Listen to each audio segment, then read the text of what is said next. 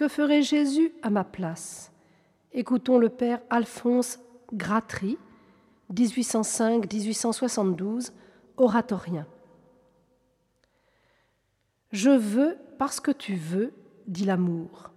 Je pense parce que tu penses. Je crois parce que tu sais, et je saurai parce que je t'ai cru, toi qui sais tout.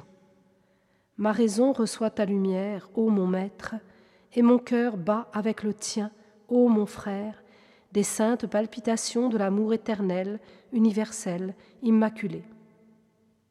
Oui, répond notre frère, tout ce que j'ai, je te le donne, je suis en toi, tu es en moi, nous sommes un. Oui, répond l'âme avec saint Paul, ce n'est plus moi qui vis, c'est toi, ô Jésus-Christ, qui vis en moi. Mais Jésus-Christ répond, Tu veux parce que je veux, et moi, je veux aussi parce que tu veux. Je fais ta volonté. Tout ce que tu demandes en moi, Dieu le fait et le donne.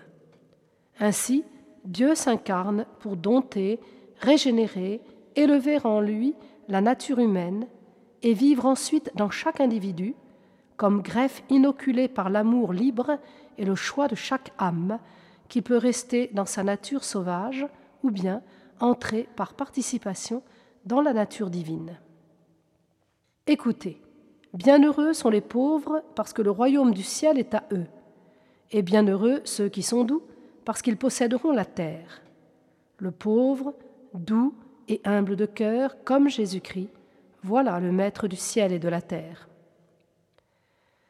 Celui qui se fait pauvre, comme le Christ, qui renonce à ce désir luxuriant de se grandir par une force empruntée et de multiplier sa vie par l'or, sève de la vie du monde, celui-là met à mort un des plus terribles désirs de l'égoïsme dévorant qui veut la vie pour soi, refusant de la rendre à Dieu ou de la partager avec ses frères.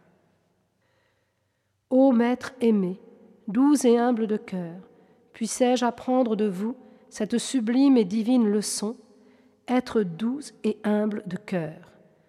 Faites-moi voir encore davantage la grandeur vide de l'orgueil qui s'exalte, qui se dilate comme la surface d'une bulle soufflée, qui s'atténue en grandissant, qui s'éloigne du centre, qui devient surface séparée, séparée de toute source, masque durci, puis desséché, et puis dissipé en poussière.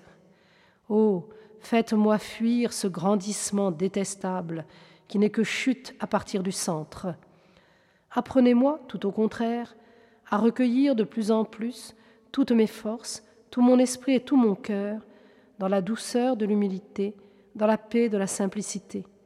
Là est la source, la source vive, ouverte au centre de notre âme. De là sortent les flots vivants qui font la vraie grandeur et la vraie force des esprits et qui jaillissent jusque dans la vie éternelle.